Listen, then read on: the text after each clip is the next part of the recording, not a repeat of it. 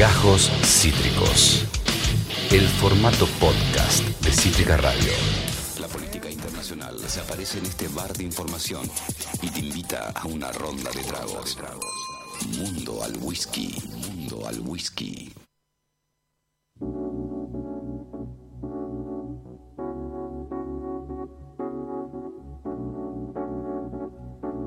Una mirada hacia los temas nacionales e internacionales, como solo politólogos al whisky nos la sabe dar, y en este caso con eh, la ramificación, nunca mejor dicho, con la apreciación de la nota verde, en donde las novedades del medio ambiente toman protagonismo. Para ello, estamos en comunicación con un integrante de Politólogos al Whisky y específicamente de su equipo de ambiente, Rocío Camerlengo, acá Esteban Chiacho. Bienvenida Cítrica una vez más, ¿cómo te va? Hola Esteban, ¿cómo están? Bien, bien, súper contento, entusiasmados. ¿Cómo viene eso? Reporte de agosto, ¿verdad? Publicado a principios de septiembre sobre las novedades ambientales, ¿no? Sí, ¿cómo están? Eh, sí, lo hemos publicado siempre, nuestro reporte sale a principio de cada mes, durante los primeros días, así que lo pueden encontrar. Eh, es un reporte mensual con toda la info eh, relevante acerca de medio ambiente y políticas medioambientales del mes anterior, digamos. Mm, es súper completo, la verdad que es eh, eh, muy, muy friendly, muy, muy abierto para los que están en la materia o los que no y quieren curiosear. Es una gran, gran, gran pieza de información. Viste que siempre acá hacemos un repaso por los principales puntos, pero antes que eso, consultarte cómo fue la preparación de, ya rumbo a los últimos reportes de lo que queda el 2021, cómo fue la preparación de este. Siempre queda, viste, esa cosa de es más lo pendiente y lo por hacer que lo realizado. ¿Se mantiene eso? ¿Fue un reporte más optimista? ¿No tanto? ¿Cómo se dio?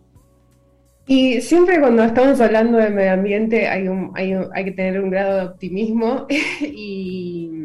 Y, y, bueno, sí, el, el optimismo lo, último que se pierde, pero, pero bueno, la verdad es que últimamente estamos, eh, revisando, estamos teniendo noticias cada vez un poco más, más fuertes, más duras, digamos, con respecto a las noticias medioambientales.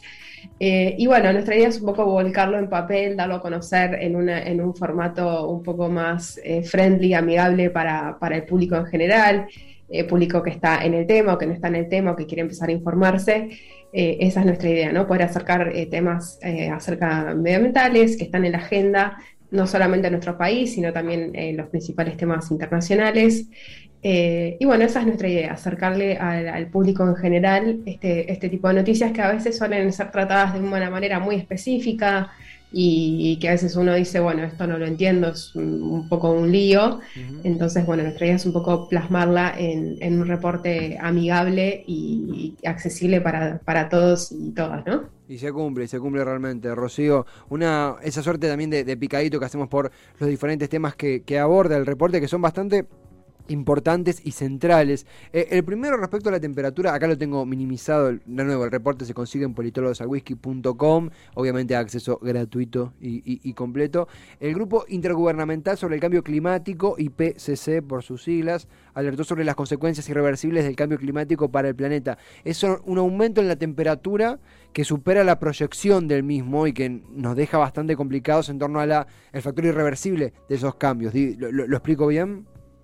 Sí, exactamente. No solamente nos deja muy complicados a nosotros eh, como planeta en sí, sino sobre todo a, nuestras futuras generaciones que eh, se van a tener que afrontar realmente a este problema. Eh, la verdad es que a, nivel de cómo estamos avanzando ahora en tema de calentamiento global, utilizaciones de energías, etcétera, la verdad es que a fin de, del siglo el avance de las temperaturas puede llegar a, a 4,4 grados. Mm. Y si bien uno dice, bueno, 4 grados a nosotros no sonará, no es nada, pero en realidad para el planeta es un montón, implica eh, deshielos y un montón de problemas más. Entonces, eh, es, un, es, un, tema que, que, hay que ponerlo en el foco de no solamente de nuestra vida cotidiana, sino de, políticas eh, gubernamentales. Y, y, bueno, pero la buena noticia es que si podemos llegar a detener nuestras emisiones, eh, podemos lograr que este ascenso de la temperatura baje a 1,4 grados y con eso ya estaríamos dentro cumpliendo, por ejemplo, con los marcos de acuerdos internacionales sobre ambiente, como por ejemplo el Acuerdo de París. Así que hay, hay malas proyecciones, pero estamos a tiempo aún de, poder contener estas, las mismas, ¿no? Sí, es súper importante lo que comentás sobre las apreciaciones, porque uno lee 1,1, 1,4, 1,5 y parece que son se guía por, por los grados centígrados del noticiero de la mañana, cuando sale a la calle. Eh, obviamente es mucho más complejo y tiene una medición eh, eh, diferente. Acá también un poquito lo que, lo que leía en la nota, mismo para citarla correctamente, es que afecta a muchos fenómenos climáticos en el mundo. Digo, la consecuencia no es solamente una cuestión de ligada a la contaminación, a la polución, es directamente calidad de vida, digo, vidas que se pierden o, sociedades que quedan destruidas por los propios fenómenos climáticos, ¿no? Exactamente. De hecho, por ejemplo, si lo queremos pasar a un, por ejemplo, un lado económico, que, afecta directamente a un lado económico, por ejemplo, hay ciudades costeras en la zona eh, de la Florida de Estados Unidos, por ejemplo, que ya directamente ni siquiera se aseguran casas que están en las costas, por ejemplo, ¿no? Hay zonas que están relevadas como zonas eh, muy que probablemente en 50 años, 100 años, el nivel del mar va a subir.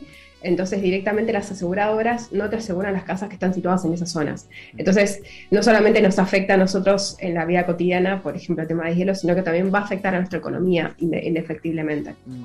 Eh, Rocío, algo que también mencionaba, ¿no? un poquito yendo para el lado de qué hacer para que esto no se torne irreversible. Eh, la segunda novedad era sobre una iniciativa, eh, digo bien, de la Organización de Naciones Unidas, en torno a que en campañas electorales, justo ahora, ahora mismo estamos en una eh, rumba noviembre, que una de cada cuatro preguntas de medios a candidatos está, o candidatas está referida a la agenda de transición socioecológica. Básicamente que, imagino que los grandes medios, porque viste que los alternativos no por mandarse la parte, ¿no? pero solemos tener una agenda un poquito más desligada de los hegemónicos y los hegemónicos, el tema ambiental sigue teniendo un rol aún no tan predominante o muy pequeño, que una de cada cuatro preguntas estén dentro de la agenda ambiental, digo bien. Totalmente. Eh, eh, eh, también tiene, esto es lo que vos decís los, de los medios hegemónicos, está como muy súper bien ejemplificado porque si te pones a fijar, en las iniciativas de medio ambiente, las noticias que nosotros estamos hablando, son todas iniciativas de organizaciones civiles, de, medios, digamos, que son pequeños, de, la gente común, ¿no? Por lo general no tenemos tantas noticias de empresas grandes o de gobiernos que estén teniendo agendas climáticas eh, temas climáticos en, su agenda, ¿no? Entonces la idea de, esta, de este grupo intergubernamental, que es internacional, pero también hay, un, hay una carta abierta firmada acá también en Argentina, en la que se está pidiendo que uno de los cuatro temas, como vos bien decís, sea acerca de temas eh, medioambientales. Esto tiene por objetivo, eh, calculo que primero que no solamente el tema de medioambiental se hable en, las conferencias de prensa y todo eso, sino que también los políticos mismos vean que el tema medioambiental es un tema que preocupa eh, no solamente a periodistas, sino también a, las personas, ¿no? A las personas que ellos tienen, representan. Entonces, creo que esta, este, este tipo de iniciativas tiene como este, este doble objetivo, ¿no? Total, total. La, verdad que a, mí eh, el, reporte tiene, tiene, el talento de sintetizar eh, de manera muy puntual cosas que uno a veces tiene sueltas o que no sabe cómo, cómo ordenarlas puntualmente.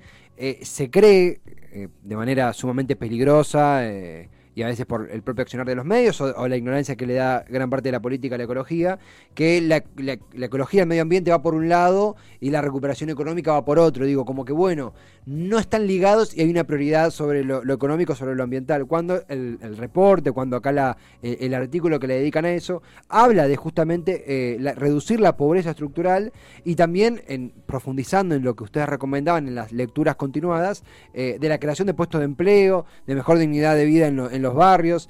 Eh, es una lástima que, no se comprenda eso a veces de gran parte de la sociedad y viste que no es una cuestión solo de ignorancia o de no querer informarse, sino que a veces la información está muy esquiva o está solo en inglés. Hay una barrera todavía ahí, ¿no?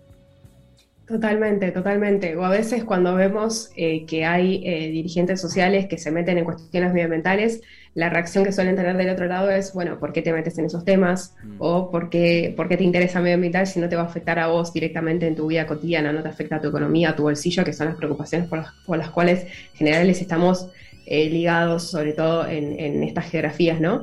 Eh, pero sí, son temas, el tema medioambiental, eh, indefectiblemente, en, ahora quizás no se esté hablando tanto en, con proyecciones económicas, pero en 10 años, 20 años va a ser un tema que los, nuestros gobernantes lo van a tener que tener en la agenda porque va a afectar indefectiblemente nuestras economías y nuestro día a día. Hay algo que, continuando, ¿no? El, reporte, si alguno se está sumando ahora, es, Rocío Gamerlengo del equipo ambiental de eh, Politólogos. Ahí vemos la, tapa, junto a Cami Rusman, Constanza Bonicalzi, Justina Ragio. Eh, hemos tenido la chance siempre, la verdad, que se hacen el espacio para conversar con nosotros. Eh, era una aspiración al principio del, programa tener la nota verde y, bueno, el equipo de ambiente lo hace posible. Eh, en el plano internacional ya repasaron algo que quedó un creo que un poco tapado acá por, por lo que fueron las elecciones y por otras noticias internacionales de, peso diferente, pero fue el, terremoto que azotó a, Haití. 2.000 eh, muertes, 7,2 de magnitud, aún hay desaparecidos, eh, más de la mitad de la población bajo la línea de pobreza. Eh, es ahí cuesta mucho ser, no, hundirse en el, pesimismo porque realmente es un, cuadro dramático el de Haití que ya tiene un historial de justamente largo tiempo de recuperación o recuperaciones insuficientes después de terremotos en, 2010, hace solamente eh, década y menos, hace una década y un año, ¿no? Totalmente. Además, eh, Haití también está atravesando por una, por una crisis política con el asesinato del presidente que tuvieron en, los últimos meses. Entonces, se sumó este terremoto más los problemas estructurales que estaba teniendo el país. Eh, la verdad es que fue, eh, fue una noticia que cayó bastante fuerte y además también eh, los rescatistas que fueron llegando a la zona también reportaban, por ejemplo, dificultades en llegar a, una de las aldeas más afectadas, que era la zona del sur del país, por cuestiones de que no había suficiente seguridad, por ejemplo, en las rutas para llegar y todo eso. Entonces, incluso la, llegada de ayuda se vio, se vio afectada por, por estas cuestiones ya estructurales que, está teniendo el país, ¿no? Eh, los países de la región, por ejemplo, el país vecino, República Dominicana, también reportó que iba a ayudar en la medida de lo posible. Eh, pero bueno, son todas, eh, digamos, son pisos de cosas que se van sumando a, todas las dificultades para, para hacer tareas de rescate en, esta región. Sí, totalmente, totalmente. El, asesinato del presidente haitiano, algo que, pasó, viste que vos lo dijiste, como una suerte de piso, estructura de problemas que uno tapa al otro eh, irrefectiblemente, un país eh, caribeño, en, el Caribe, ¿verdad?, que comparte su, isla, su geografía con República Dominicana y lamentablemente se, caracteriza por ser, creo que, si no es la nación más pobre, una de las más pobres de, la región, de, la región caribeña. Eh, lamentablemente cuando llegan noticias es por estas, por estos, por estos desastres. Sé que por ahí no, sé, sé, que justo en el reporte no profundizaban, pero en algún momento entendí que Argentina tenía un rol de misión diplomática o, misión de asistencia humanitaria allí.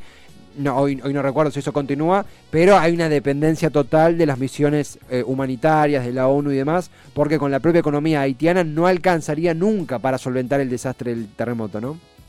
No, no, totalmente. Incluso con, la ayuda internacional es eh, clave en países, como vos bien recién decías, en países como Haití, eh, y también la ayuda de los países vecinos, ¿no? que también en, su, en, su, capacidad de ayuda quizás en muchos casos se ven, eh, se ven también limitados con la ayuda que pueden llegar a, a, dar al país eh, haitiano. Entonces, exactamente como vos, como vos decías, depende mucho de la ayuda internacional y Argentina sí tuvo en su momento una, una misión. Pero bueno, de, organizaciones internacionales como UNICEF cumplen tareas incluso mm. de que tienen que, cumplir, por ejemplo, los gobiernos locales que en su capacidad quizás se ven, eh, eh, digamos... Eh, desbordados. No incapacitados, pero claro, exactamente, desbordados, como vos bien decís. Entonces, son cuestiones estructurales que ya hablan de la capacidad de respuesta de, un Estado, ¿no? Vos sabés que, pensaba, siempre cuando, cuando hablamos la, la columna, tanto con con, con Cami, bueno, con Constanza, con vos, viste que sea este, esta picada de temas, que creo que es lo, interesante que propone entre tantas cosas el reporte, es la raíz para seguir profundizando, la, la, semilla para seguir profundizando y tener esa base justamente del reporte, mismo también de, esta columna que, que, construimos eh, para, para, profundizar. En ese sentido, algo que me pasó con un artículo en particular es un tema que desconocía por completo, por completo, eh, me, llamó la atención nivel a empezar a armar notas para el programa. Es el informe sobre el, artículo sobre los sismos por fracking en Vaca Muerta, por la actividad de fracking que ha promovido sismos y que han afectado a lo, lo, cito para decirlo correctamente, Sausal Bonito, Añelo y regiones aledañas, en donde se perdieron hogares a causa de los sismos y lamentablemente por, por el, la, pequeña geografía de estos pueblos y la pequeña geopolítica de estos pueblos no llegamos casi a, a, escuchar nada. ¿Esto es así? ¿La gente ha perdido casas por sismos por la actividad de fracking? Eh, sí, se, hay estudios que se están llevando a cabo en, la zona, digamos, que es un tema que se, está investigando, es decir, que no, hay una, una, conclusión, pero sí hay estudios que están demostrando que a medida que se avanzaron con las tareas de fracking en la zona de Vaca Muerta, eh, localidades como Sausal Bonito han perdido eh, o han tenido, digamos, pérdidas materiales de, en este caso, de viviendas.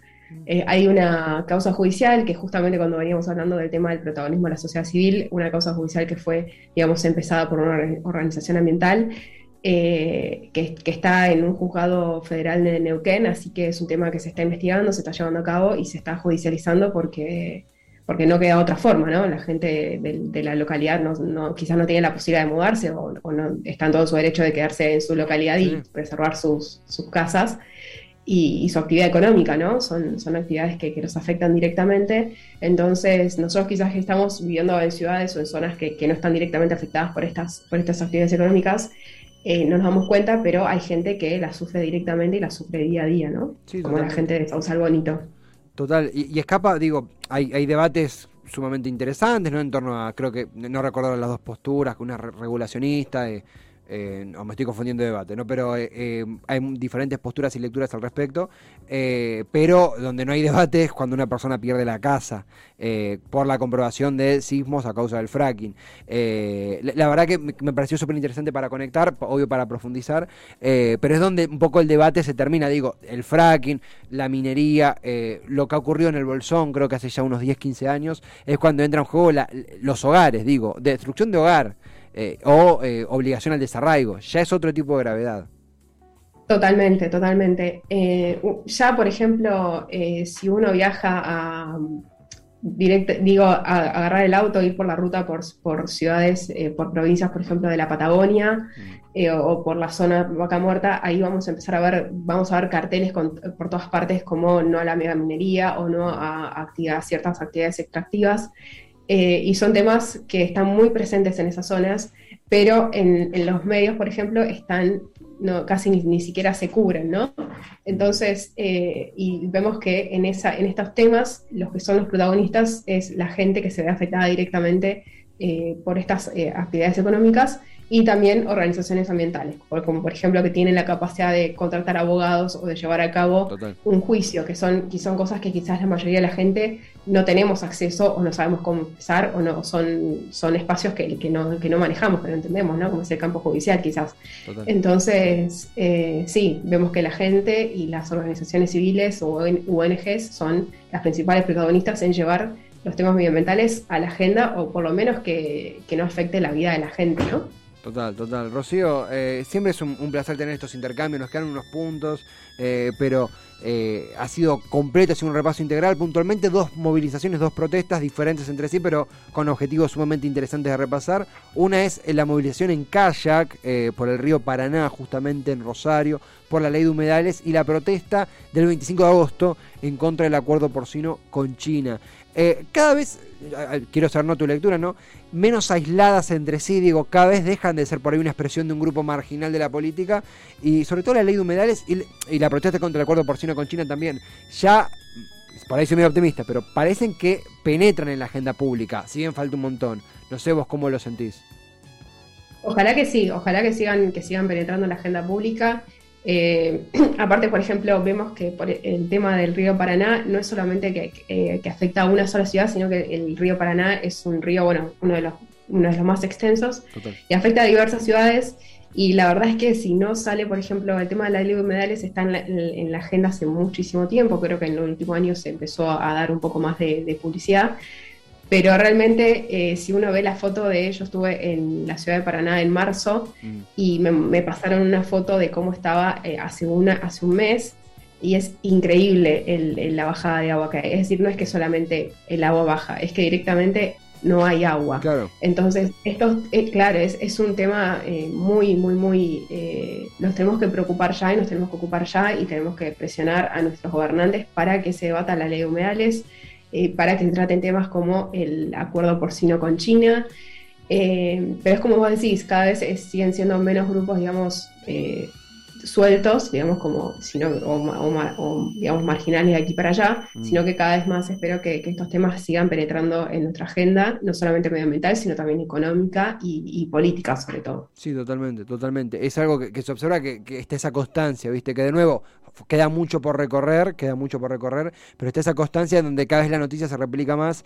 El objetivo, bien lo decías vos, es eh, penetrar en la agenda, en la agenda pública. Guardé para cerrar, tenemos unos minutitos, hay una curiosidad, eh, creo que es la misma noticia, pero eh, quedó completamente tapado porque fue el acto en donde creo que se dispara la foto de Alberto con Culfas y Guzmán y eso después ya en otro en otro ángulo disparó el debate sobre si eso fue el disparador para que los ministros afines a Cristina Fernández de Kirchner renunciaran eh, será arena otro costal pero en ese contexto vale la pena decir se estaban confirmando un acuerdo por energías renovables en la Argentina eh, lo, digo correctamente, hacia fines de este año, cuando comienza a operar el parque eólico Cañadón León de Santa Cruz, se espera que el 37% de la demanda eléctrica eh, quede cubierta por energías renovables.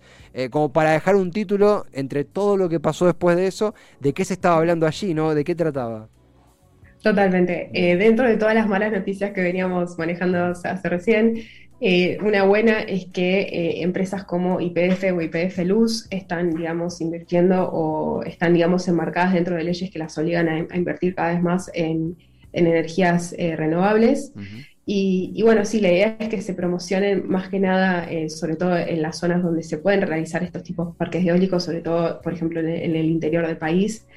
Eh, eso acá en Buenos Aires quizás se nos dificulta un poco por, nuestra geografía, eh, pero bueno, en el interior se están llevando a cabo cada vez más proyectos sobre utilización de energías renovables, ¿no? Y en ese sentido eh, tenemos, por ejemplo, países como China que están invirtiendo en parques solares, sobre todo en el norte, en la zona de Jujuy y Salta, y en el sur también tenemos empresas como IPF que están, digamos, haciendo cada vez más parques eólicos para poder abastecer o mezcla de energías híbridas, como por ejemplo con gas, eh, para abastecer la demanda energética de, nuestro país, ¿no? de todas nuestras geografías.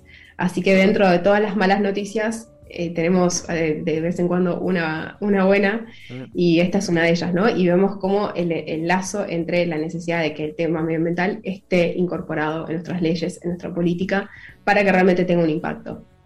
Totalmente, y celebro mucho también a veces por la propia vorágine del día a día, nos quedamos con de nuevo el suceso que comentamos que vino después y no profundizamos en lo que se estaba hablando esa mañana, eh, y es importantísimo y celebramos que esté el espacio del reporte para, para hacerlo. Vos lo dijiste que es una buena noticia entre un panorama muy complejo y muy, complicado, es una gran noticia. Rocío, siempre estás en el tiempo para conversar, para charlar, para difundir. Nosotros realmente lo valoramos un montón, nos informamos y aprendemos con ustedes. Así que siempre invitadas, gracias totales y felicitaciones por eh, el nuevo reporte y que vengan muchos más. Dale, muchísimas gracias a ustedes por la invitación y bueno, que tengan una muy buena tarde todos. Buena tarde para vos también. Gracias, Rocío Camerlengo, integrante del equipo de ambiente de Politólogos al Whisky, con el ya clásico picadito de la nota verde. Esto fue Gajos Cítricos. Encontrá los contenidos de Cítrica Radio en formato podcast en Spotify, YouTube o en nuestra página web.